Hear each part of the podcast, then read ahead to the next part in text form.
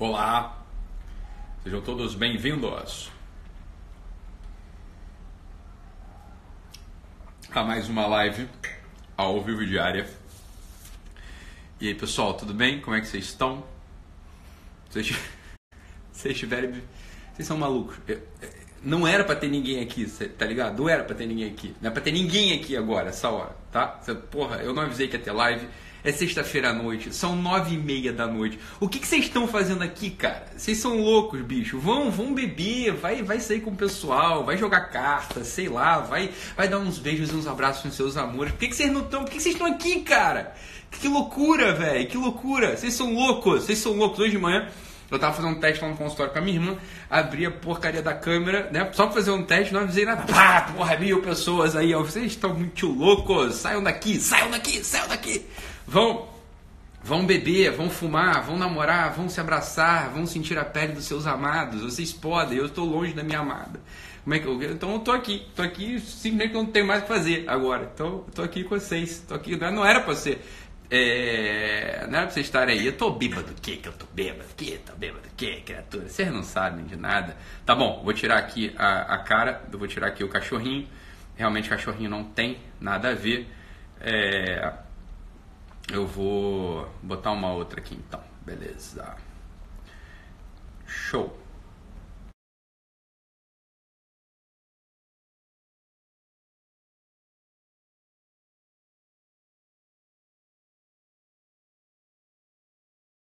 Fiz aqui, cara. Ah, voltou. Pronto, voltou. Beleza. Então, a questão é a seguinte. Ontem, então, vamos, vamos continuar o papo aqui, já que vocês não estão... Ah, agora sim, agora beleza, agora vai. É, travou não, é para eu sair para entrar. Então, pronto, pessoal. O que acontece? Ontem a gente estava falando sobre o amor e sobre as fronteiras do amor. Aí depois eu recebi um monte de um monte, um monte de direct, né? Uns direct muito sérios, na verdade, né? No, no é, um direct bastante sério, na verdade, é, falando assim, pô, Rítalo, eu perdi meu pai, sei lá, tem tem, tem três semanas, perdi meu pai tem sete dias, perdi meu pai, porra, tem um tempo, perdi minha mãe, fui no velório não sei quem, então muita gente falando que as coisas que a gente tem falado aqui têm ajudado, né?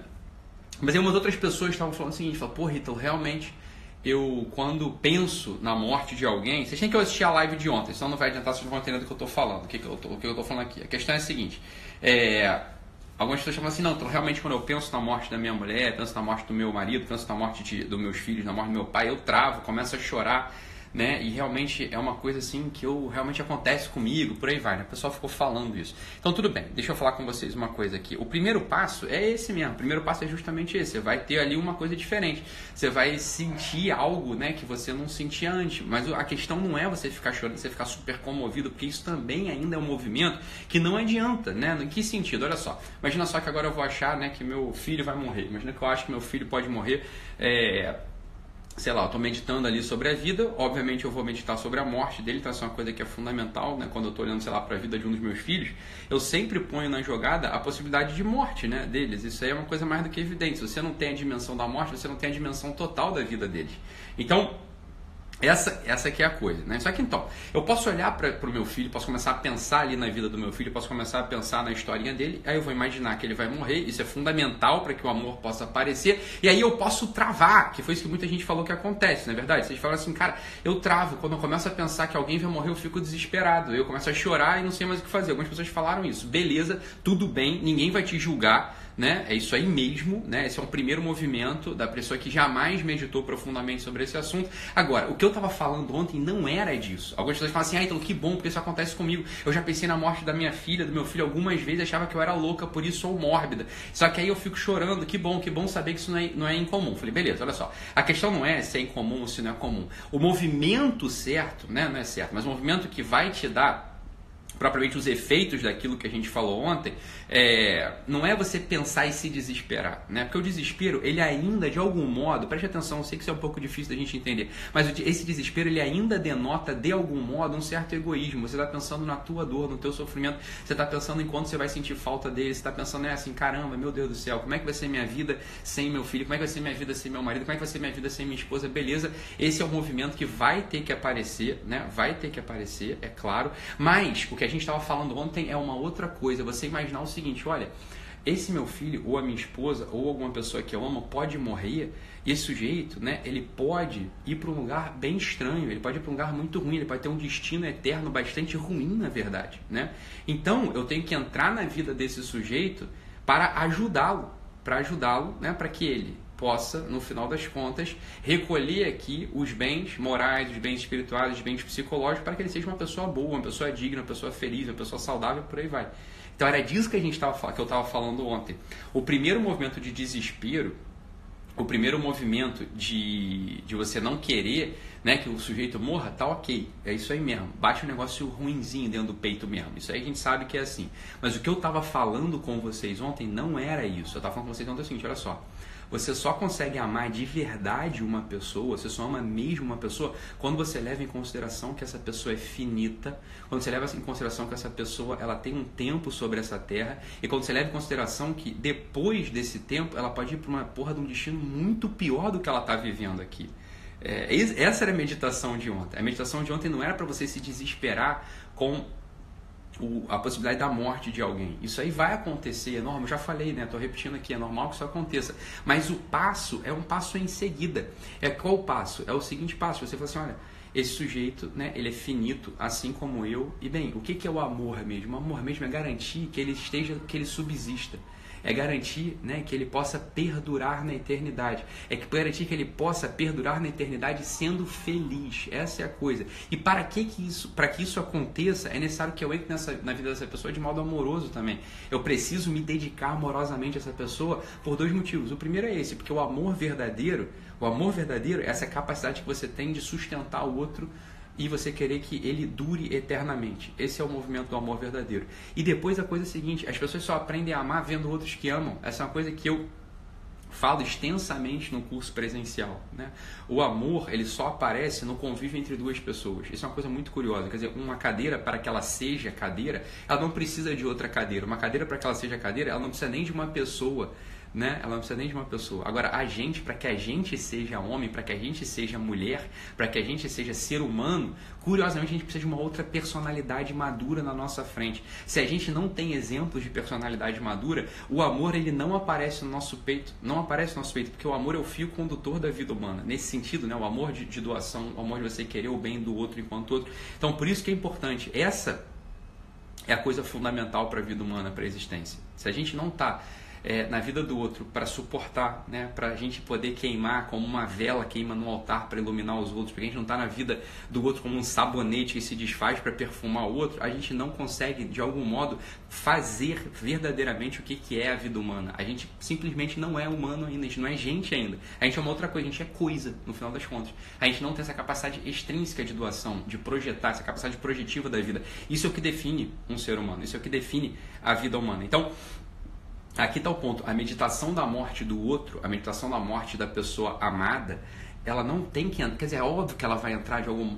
Bem, num certo momento, como desespero pra gente. É claro que vai entrar. Imagina, né? A primeira vez que eu meditei na morte do Guto, meu filho louro, né, de olho azul, pô, bate um negócio muito ruim, né? Mas aí essa meditação ela se aprofunda por um tempo e você se acostuma com um fato que vai acontecer essa criaturinha vai morrer um dia, espero, né? É, não, porque espero pelo único motivo de que é a ordem natural das coisas, né? Que eu vá antes dele.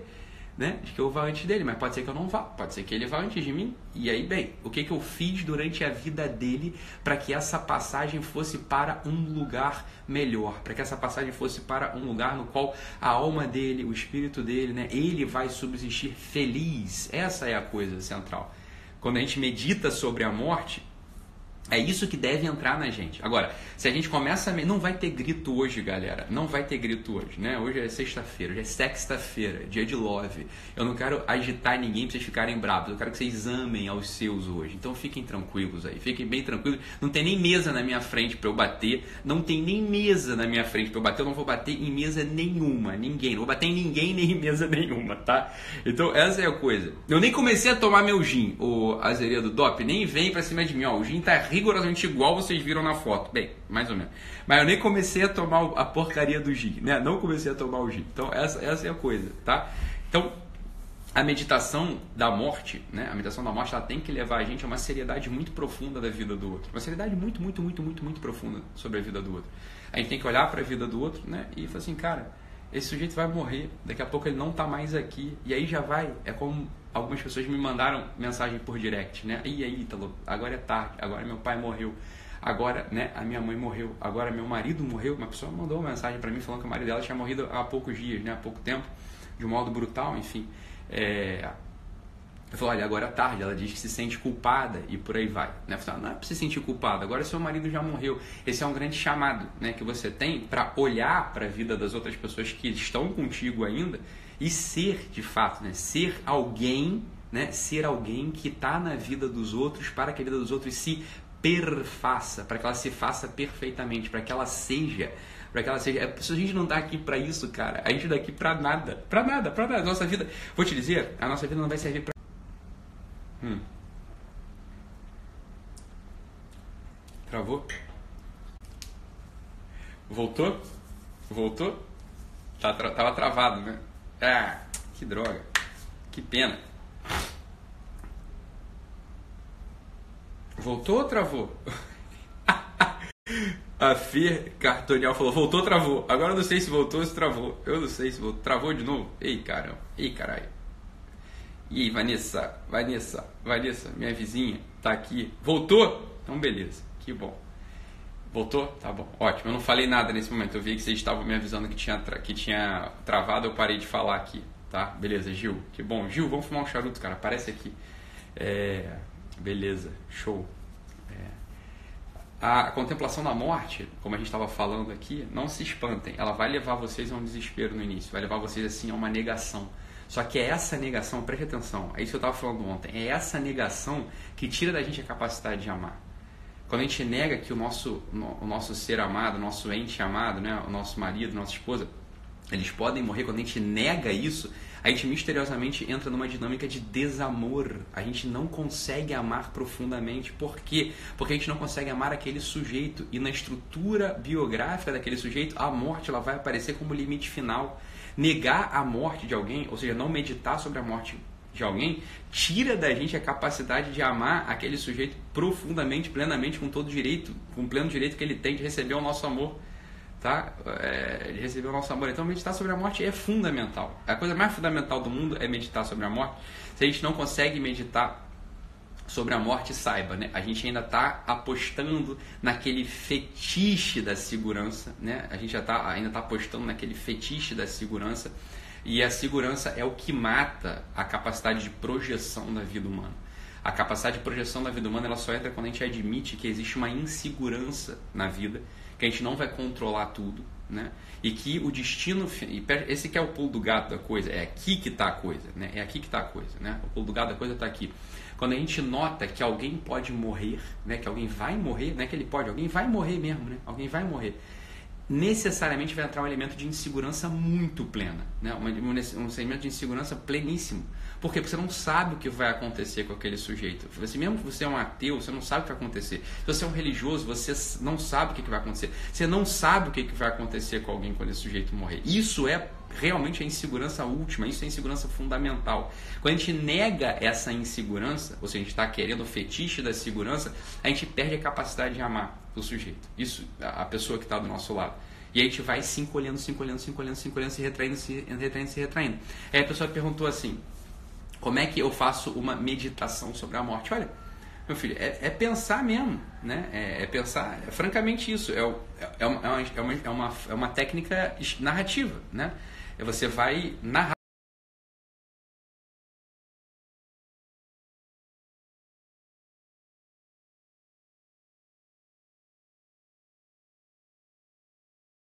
Sabe? É, é, essa é a coisa, né? Veja bem, isso não é desejar a morte de ninguém. Você não está desejando a morte de ninguém. Não é, não é um desejo da morte de alguém. Você não é desejar, entendeu? Você não precisa. Opa, travou de novo. Oh meu Deus do céu. Mas que coisa, mas que coisa. Voltou? Voltou, pessoal?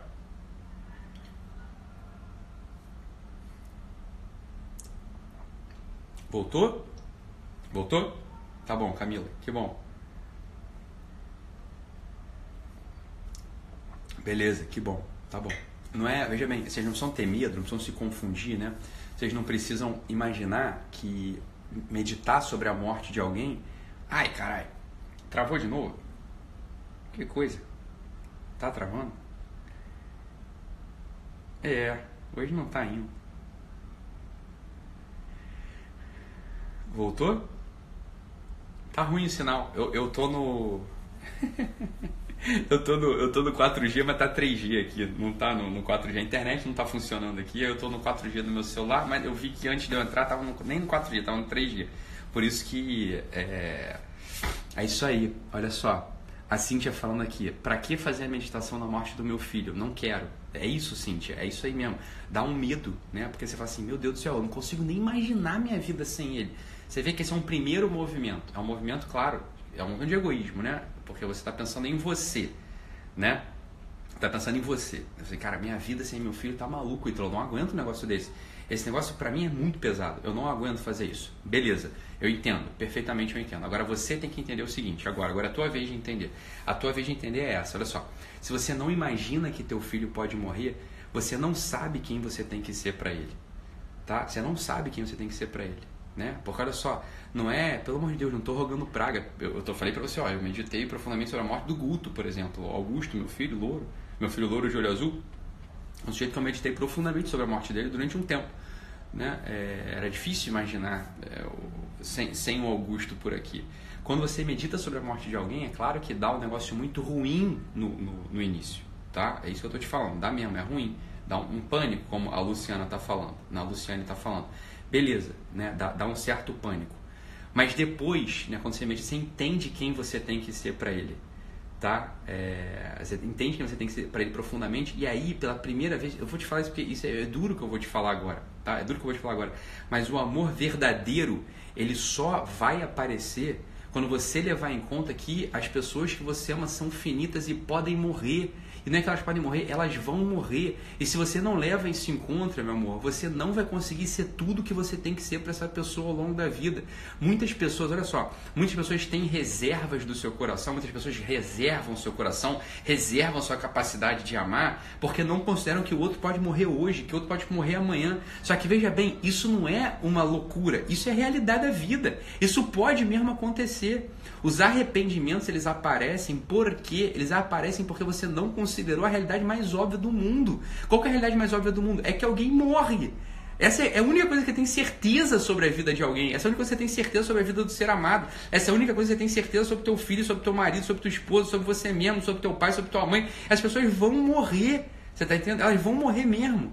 Né? E olha só, Marcela, eu não estou falando de fé ainda, Marcela. Eu realmente não estou falando de fé ainda. Eu estou falando de uma insegurança final. A insegurança final ela aparece, você não sabe. Independente da tua fé, independente da tua religião, independente se você tem religião ou não, existe uma insegurança na passagem final. Você não sabe para onde aquela pessoa vai depois. Isso é muito inseguro. Só que existe uma possibilidade dela ir para um lugar muito ruim. Essa possibilidade existe. Essa possibilidade existe mesmo, né? Como possibilidade. Mesmo o jeito que é ateu, o ateu não pode garantir que não tem nada. É uma possibilidade. O ateu, um ateu honesto vai ter que falar: olha, pode ser, eu não sei, eu nunca vi, pode ser um lugar muito ruim. Algumas pessoas dizem isso, então pode ser mesmo. Né? Pode ser muito ruim. E o sujeito que tem fé, você não pode ser um sujeito que tem fé que é um bobo alegre. O bobo alegre, é o religioso bobo alegre, ele é, é o pior sujeito que tem. É o sujeito que acha, ah, tá, deu tudo, já deu tudo certo, né? Se não deu tudo certo é porque ainda não chegou no fim, né? Quando chegar no fim vai dar tudo certo. Não vai, cara. Não é isso que está escrito para ninguém. Ninguém garantiu que essa porra vai acontecer.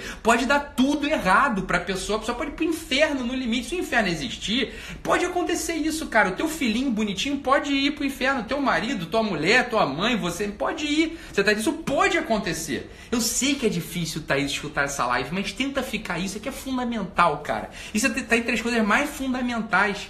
Né, é, a viva linha. Eu sei que você quer o céu, meu amor. As pessoas que têm fé querem, mas só que não está garantido que você vai para lá. Você está entendendo? Você não sabe, né? Você não sabe. É essa que é a coisa central, você não sabe. Então, quando você, meu amor, assim, assim para que imaginar que meu filho vai morrer?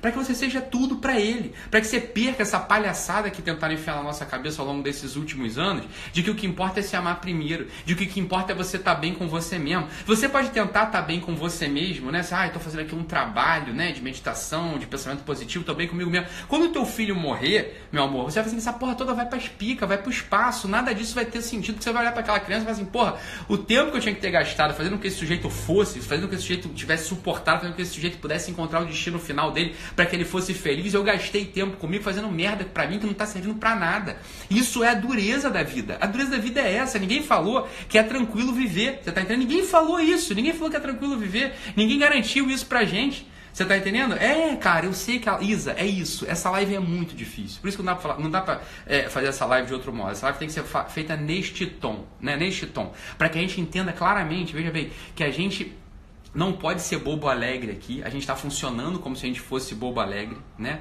A gente está funcionando assim como a gente fosse bobos alegres, muitas vezes. Ah, vai dar tudo certo, vai dar tudo certo. Meu amor, se você se confronta de verdade com a morte, e aqui está um dos grandes problemas, né? Por que, que eu estou me contradizendo nessa live? Dorcas Galvão. Me fala aí, só para tentar te explicar, tá? Porque você não deve estar tá entendendo alguma coisa, tá? É, me, me, fala o que, que você não está entendendo. Antes de dizer que eu estou me contradizendo, tenta dizer o que, que você não está entendendo aqui ou o que, que você acha que eu estou me contradizendo para eu tentar te ajudar a entender, tá? É, talvez te ajude. Beleza? É, meu amor, assim, eu sei que Deus é misericordioso e justo. Esse é o problema. Ele é justo, né? Se você que não quis a salvação, vai fazer o quê? Né? Então esse aqui é o ponto. Ele é justo, ele não vai mudar o teu querer lá no final, você está entendendo? Então esse é um ponto central. E se o, o teu, a gente está aqui nesse mundo, pra, entre outras coisas, para ajudar os outros a serem bons, para ajudar os outros a quererem esse é o ponto. Esse é o ponto central. Então, quando eu falo assim, ó, sirva, seja forte, não enche o saco, né? A gente só é a gente quando a gente é para o outro, quando a gente está na nossa vida, né? Quando a gente está na nossa vida, é sim. Olha que alguém falou assim, ó, a Lígia, eu discordo, ser positivo e ter fé não nos torna bobo alegre. Pode tornar muitíssimo bobo alegre, Lígia, muito bobo alegre.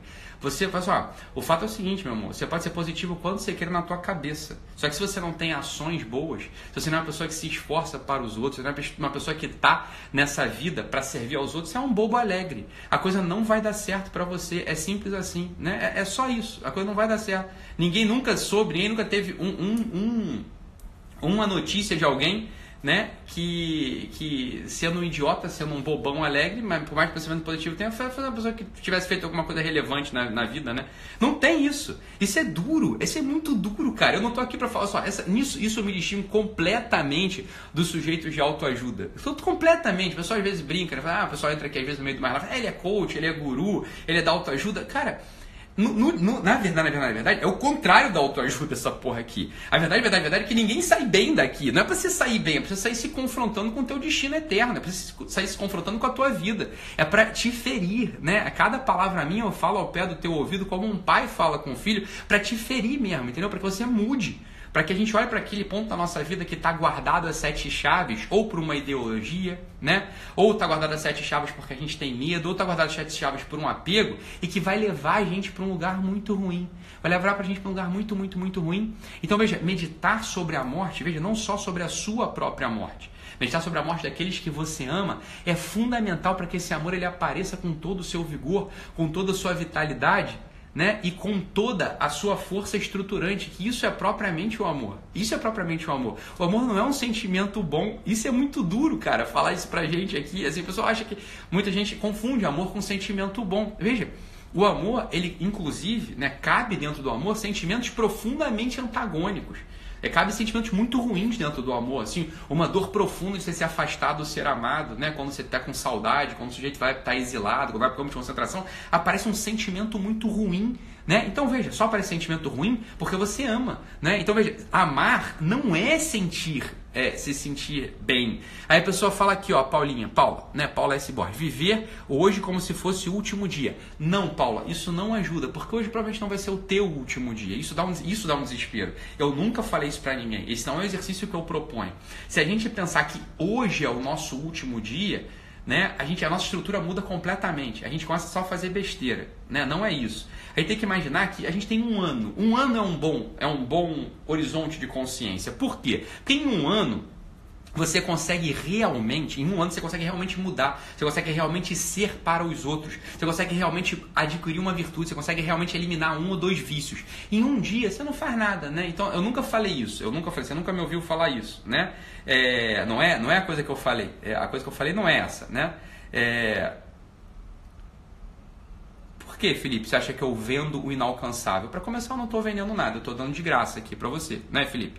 Então, por que eu vivo fora da realidade? Né? É uma pergunta que você tem que fazer. Eu acho que você que está vivendo fora da realidade, você não está pronto para ouvir as coisas mais óbvias da vida. Né? Eu não estou falando inventando nada, Felipão. Você que está vivendo fora da realidade, meu caro. Cuidado, isso vai dar merda. Né? A minha realidade está aqui para vocês. Já sou pai de seis filhos, estou cuidando de todos eles, trabalho, né? Estou aqui conversando com vocês. O que, que é inalcançável? Meditar sobre a morte alguma coisa inalcançável? Por que, que é inalcançável para você meditar sobre a morte de quem você ama? Né? Por que, que é, é inalcançável meditar sobre a morte, sobre a morte de quem você ama? Né? Porque provavelmente você é um egoísta, você é um profundo egoísta, você só está pensando em você. Quando você só pensa em você, você não consegue realmente imaginar que alguém está fora da tua vida. Mas isso vai acontecer, cara. Isso vai acontecer mais cedo ou mais tarde. Qual vai acontecer comigo? Uma hora meu pai se vai, uma hora minha esposa se vai, uma hora um dos meus filhos se vai, uma hora, né? Alguém vai, que eu amo. Isso é verdadeiramente verdade. Isso não tem nada de inalcançável. Então você está muito equivocado. Em primeiro lugar, que eu não estou vendendo nada aqui, eu estou entrando de graça nove e meia da noite para você ouvir, né, Felipão? Né? Você está falando uma, bobo, uma bobeira aí, né? E não tem nada de inalcançável. Antes de você começar a dizer que o que eu estou falando, eu não estou vendendo, o que eu estou falando é inalcançável, né? Você para e medita na tua vida. Você deve estar tá com um egoísmo muito profundo e não consegue ouvir uma vírgulazinha de verdade. É só isso. Né? Não recomendo que você vá embora, recomendo que você fique para que você amadureça, para que você deixe de ser um bobão, né? Para que você deixe de falar bobeiras, né? Como você acabou de falar ao vivo aqui para 3.300 pessoas aqui te ouvindo, né? Para de falar bobeira, isso não vai te ajudar, né, Felipão? Você tá achando, isso não é inalcançável. Eu poderia falar de mil coisas inalcançáveis aqui que eu conheço e que eu já vi gente fazer. Eu não começo por elas, eu não começo pelas coisas inalcançáveis, eu tô falando por coisas que estão ao alcance de todo mundo. Eu tô falando o seguinte, olha, tome banho de manhã e, se possível, tome um banho gelado de manhã. São coisas que eu falo, isso está ao alcance de todo mundo. Quem que não pode tomar banho? É... Quem que não pode tomar banho gelado de manhã? Para que, que você vai tomar banho gelado de manhã? Para você já começar com moral de vitória, para você já começar o teu dia se desafiando e vencendo uma coisa que você consegue vencer. Né? O que, que eu falo? Dá esmola para o mendigo. Por quê? Isso é inalcançável, meu amigo Filipão.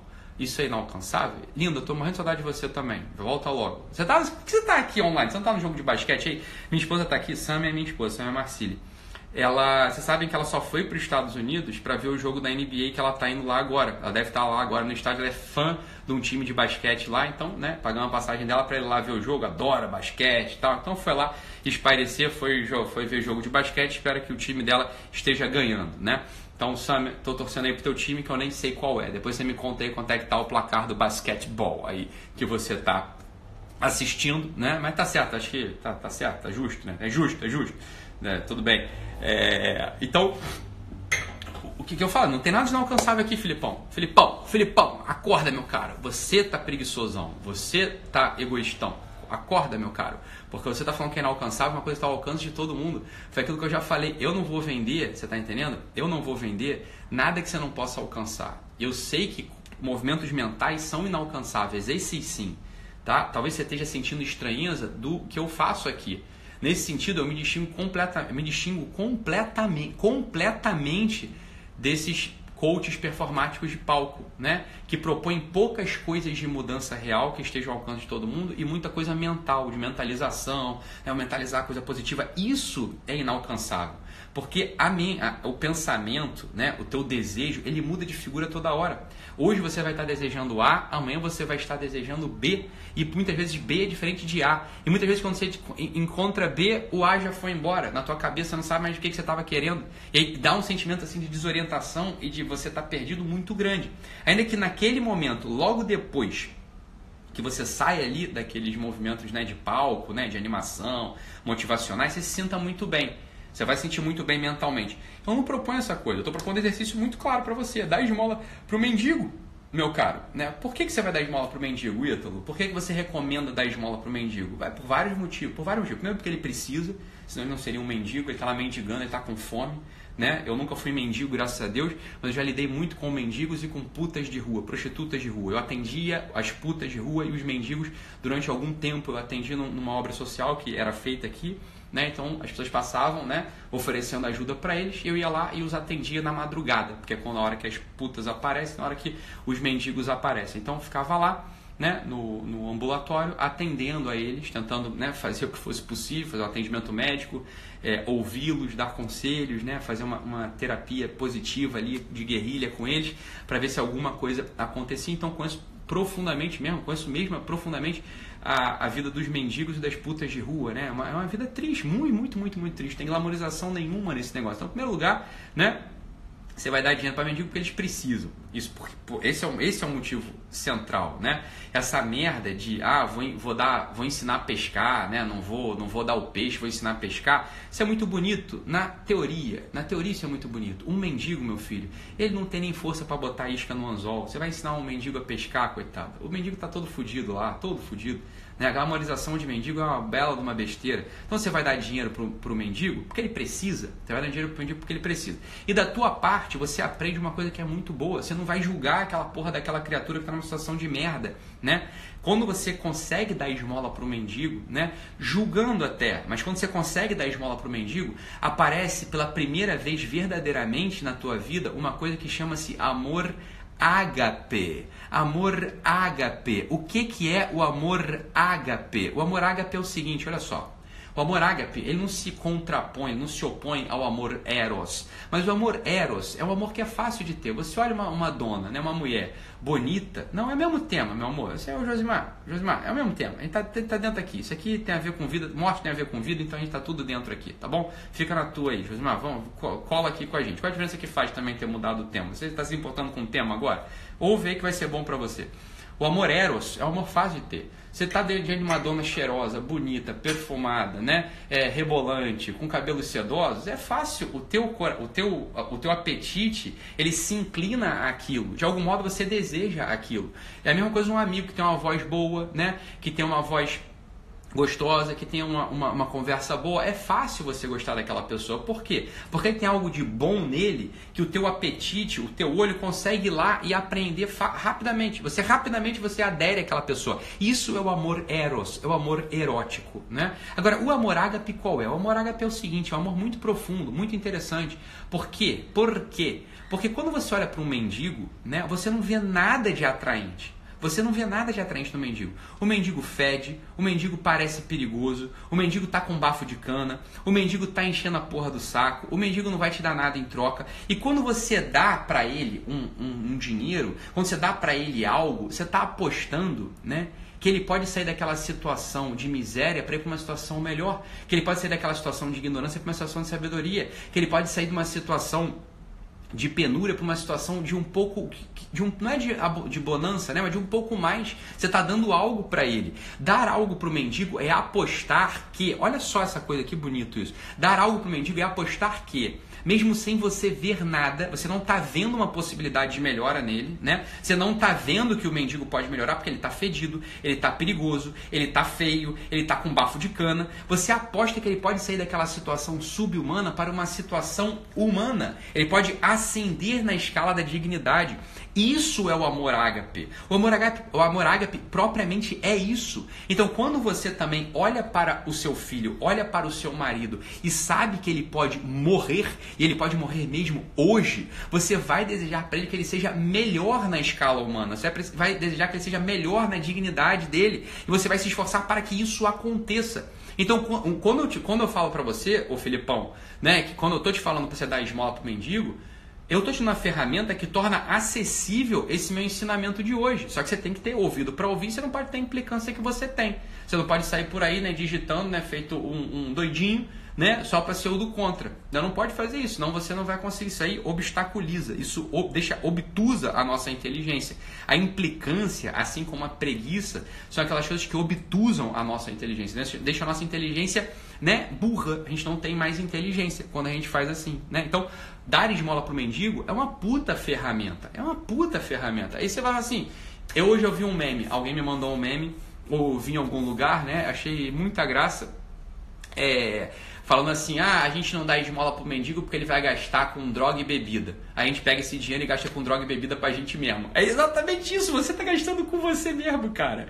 Entendeu? É, essa, essa é a coisa. Então não vai julgar um mendigo, ajuda muito não julgar mendigo. Então fala: ó, toma um banho frio, dá esmola pro mendigo, faz a porra de uma oração do Pai Nosso, né? Uma, cara, uma, duas por dia. Você não faz nada mesmo, faz uma, duas por dia, mas faz mesmo, faz todo dia, todo santo dia, faça uma prece, né? Faz a prece que o próprio Cristo te ensinou, não vai inventar outra. Faz essa aí, nessa aí já está comprovada. É, queridão, que vai funcionar. Faz... Então eu eu tô dando as ferramentas tradicionais para você. Eu só tô lembrando a você as coisas que tua avó já te falava. Você tá... Só que você esqueceu. Você esqueceu que você fica ouvindo o DJ Alok o dia inteiro. Você fica aí vendo pornografia o dia inteiro. Você fica aí, né? Você fica aí, né, se dispersando com música, com não sei o que, aí você esquece aquelas coisas que são as coisas mais óbvias da vida, né? Então só tô aqui para te lembrar algumas delas. Outras realmente você nunca ouviu falar, e eu sei que você nunca ouviu falar. Outras a tua avó, inclusive, repetiu uma certa besteira.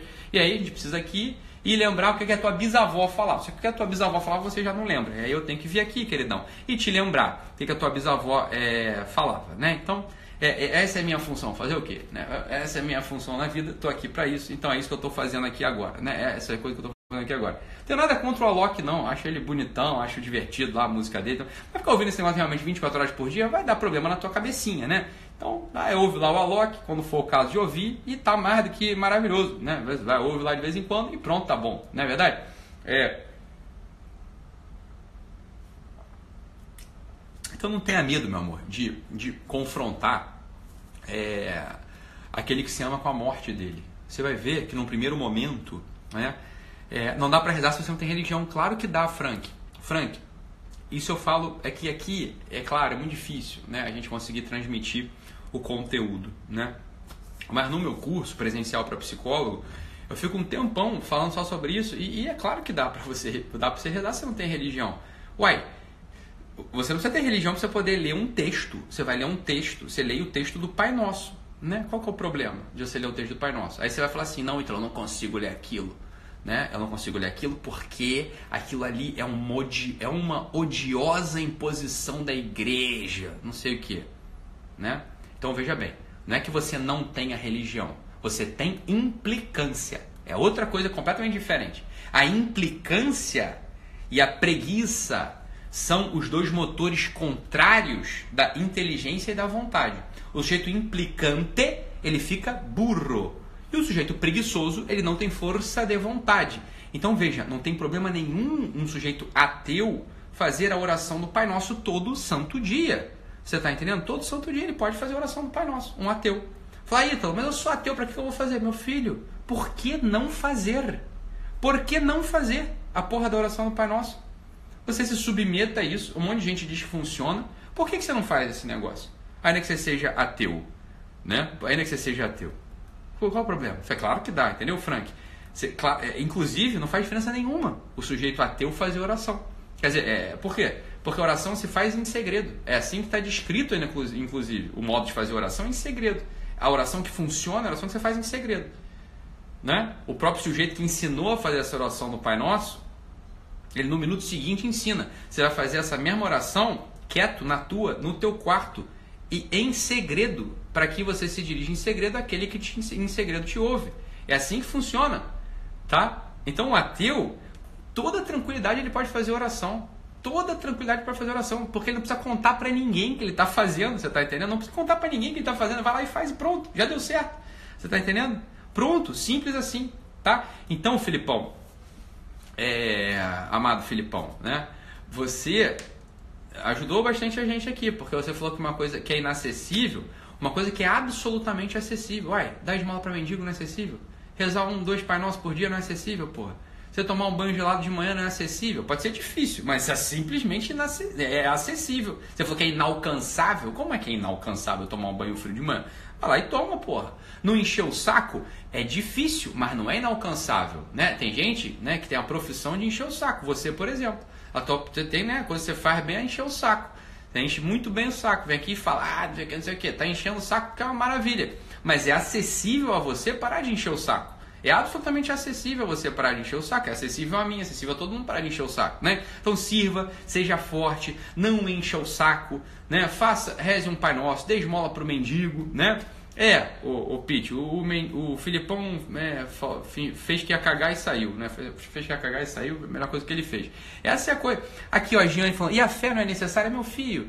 A fé é um dom de Deus. Você tem que entender essa porra. A fé é um dom de Deus. A fé, a esperança e a caridade são dons de Deus. Isso aí tá dado para vocês, tá entendendo? Se depois, né? Você vai ter um sentimento, vai ter um fervor, aí é outra história. O que, tá, o que se pede para que você faça é o, ritual da religião. A religião é prática, meu amor. Se você vai ter o elemento espiritual, o elemento cognitivo antes ou depois, isso é outra história. O, a fé, o elemento espiritual, o elemento cognitivo, isso aí entra depois. Isso, ou pode entrar antes para algum, para outros vai entrar só depois. A religião não é isso. A religião é prática. Você está entendendo? E a prática, ela é fácil de fazer. É só você ir lá e fazer. É a exigência da religião é mínima. O pessoal acha que a exigência da religião é máxima. A exigência da religião é desse tamanho. É jejum de molho oração, porra.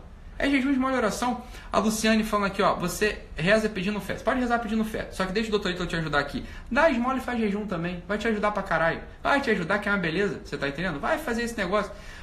A Luciane, falando, banho gelado eu não consigo nem a pau. É difícil mesmo. Mas eu vou te falar, é igual café sem açúcar. Uma hora você acostuma, cara. Uma hora você acostuma, né? É, é isso aí, Rosan. Rosa Gomes falou tudo. Ele tá tentando não gritar três lives e hoje ele conseguiu. Só fica depois jogando na minha cara os meus fracassos.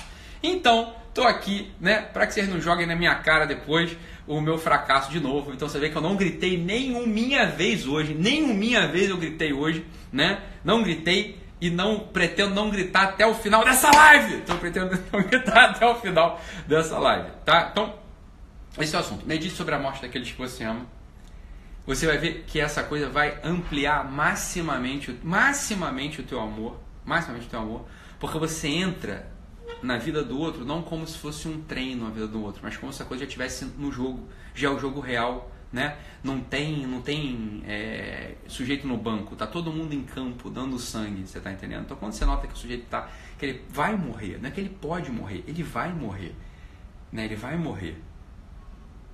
Você deseja que ele perdure. Quando você, no, você só consegue, você só tem o verdadeiro amor quando aparece o desejo de perduração da vida do outro. É só essa porra, né? É só essa porra que, que, que é só aí que o, que o verdadeiro amor aparece. E o desejo de perduração do outro só aparece de verdade quando você nota que o outro vai morrer e que ele pode não perdurar. Então você põe ali, né? Você põe ali todos os elementos para que esse sujeito é, você põe todos os elementos para que esse sujeito seja. O amor ele aparece de um modo assim muito profundo, de um modo muito constante, de um modo de fato é, serviçal. Você se doa para o outro sem ficar pensando, aqui que está o ponto central, né? sem ficar pensando que você é um idiota porque você está se doando para o outro. Não é óbvio que você é um idiota, eu já falei isso mais de mil vezes. Eu já falei mais de mil vezes que você é um idiota. Né? Em que sentido a gente é um idiota? No sentido, o amor, eu falo aqui no sentido do amor. A gente é idiota por vários motivos. Mas o amor ele é sempre cafona. O amor ele é sempre idiota. Sempre tem um elemento muito cafona no amor. Sempre tem um elemento cafona no amor. Sempre, sempre, sempre tem. Sempre tem esse elemento cafona no amor. Não tenham medo do elemento cafona do amor. Todo mundo sabe, todo mundo começou a namorar. Lembra, nos inícios do namoro é muito cafona. As pessoas elas ficam ali jurando amor para sempre, jurando, né, estar junto com o outro, não sei o quê. Quando nada indica que isso vai acontecer, e as pessoas acreditam mesmo que aquilo vai acontecer. E aí olha só que coisa misteriosa. Às vezes até acontece. Às vezes acontece. Às vezes acontece mesmo. Né? Ou seja, o elemento de cafonice, quando ele é regado por um serviço constante, por uma doação constante, ele se torna algo substancial na nossa vida, porra. Não tenham medo do amor cafona. O amor é cafona, por definição o amor é cafona. Mas ele é a única coisa que a gente tem mesmo. Ele, ele é a estrutura da nossa vida. Ele é propriamente a trama da nossa existência. Sem amor, verdadeiramente, de verdade mesmo, sem amor, a gente cai num poço triste. A gente cai num poço sem voz, a gente cai num poço da desesperança. Sem amor a gente está frito, a gente está fudido e mal pago sem amor. Né? Então, veja, o amor só aparece mesmo quando a gente ama alguém fora da gente, não quando a gente ama a gente. Fala, Ítalo, e o amor a Deus? O amor a Deus, para você que tem religião, é muito bom. Só que ele só vai, ele aparece de verdade quando você ama o outro. Isso está escrito, inclusive, porra. Isso inclusive está escrito. Né? Como é que você vai amar a Deus que você não vê se você não ama nem ao teu irmão que você vê? Né? Então, isso não sou eu que estou inventando nada. Isso é, é, isso é conhecimento milenar. Conhecimento milenar que foi, foi articulado pela filosofia, pela teologia, pelas religiões, pelas ciências é, humanas. Todo mundo sabe disso o tempo todo. A gente está num momento de Alzheimer filosófico, onde muita coisa que é óbvia está esquecida. Ah, vai voltar, é óbvio que vai voltar. Essas coisas não podem ser esquecidas. Por quê? Porque a verdade não se esquece.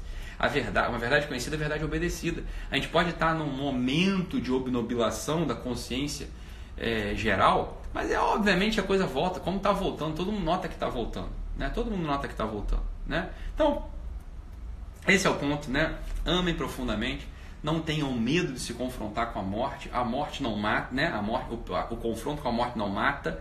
Saibam disso, não é porque você fica pensando que teu filho vai morrer. Isso não é, que você, não é para você ficar pensando que ele vai morrer. É para você narrar, para você narrar uma possibilidade de morte dele dentro do teu coração no momento de meditação tua. Quando você faz. Não tô bebaço. Que tô bebaço, Felipe? Tu, tu, me viu bebaço. Tô zero bebaço. Eu não bebi nada aqui ainda. Tô zero bebaço. Né? Quando você narra a possibilidade da morte dentro do teu coração no momento de meditação, você aprofunda muito, muito, muito, muito, muito o amor. Existe um livro no espanhol, acho que é do Ramon Gomes de la Serna, eu acho que é dele, não, não lembro se é dele, chamado Automoribundia. É um livro fundamental que pouquíssima gente, na Espanha leu, quanto mais no Brasil. Acho que no Brasil duas ou três pessoas leram, né? Duas ou três pessoas leram esse, esse, essa, esse livro. Ele narra toda a história da vida dele diante da morte. E aí ele ganha uma profundidade absurda, absoluta. Porque a morte ela vai acontecer. O exercício que eu estou propondo aqui para vocês é o seguinte: não é para vocês pensarem na morte de vocês. Isso aí eu proponho em outro momento. Agora estou propondo que vocês meditem na morte daquele que você ama. Aí o amor ele vai aparecer de modo muito mais profundo. Ele vai aparecer de modo muito mais substancial. Ele aparece de modo operativo. Né? O que, que é o amor operativo? É aquele amor de fato no qual você se derrama para o outro através dos seus atos diários de serviço, de doação, de você estar tá ali na dianteira querendo ajudar o outro sem esperar muita coisa em troca habitualmente. Né? É assim que a coisa aparece. Beleza, meus amados? Né? Beleza? Então é isso. Fiquem com Deus. Vão aproveitar essa sexta-feira. É uma surpresa para mim ter tanta gente presente aqui na sexta. Ninguém, hoje a gente não avisou nada, nem no, nem no, no Telegram, né?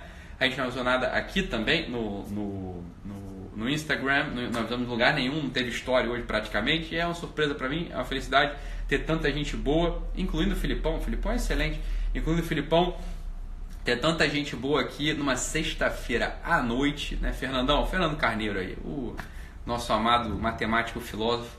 É, tanta gente boa aqui reunida com a gente numa sexta-feira à noite é algo realmente para aquecer os nossos corações, né? Então é isso, meus amados. Fiquem com Deus. Um abraço e até daqui a pouco. Tchau, tchau.